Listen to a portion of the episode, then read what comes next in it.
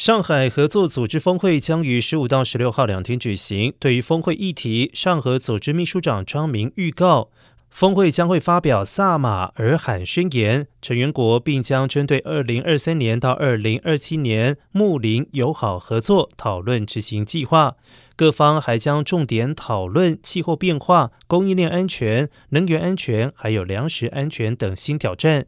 上合组织目前有八个成员国，包括了中国、俄罗斯、哈萨克、吉尔吉斯。塔吉克、乌兹别克、巴基斯坦，还有印度，并且即将吸纳伊朗入会。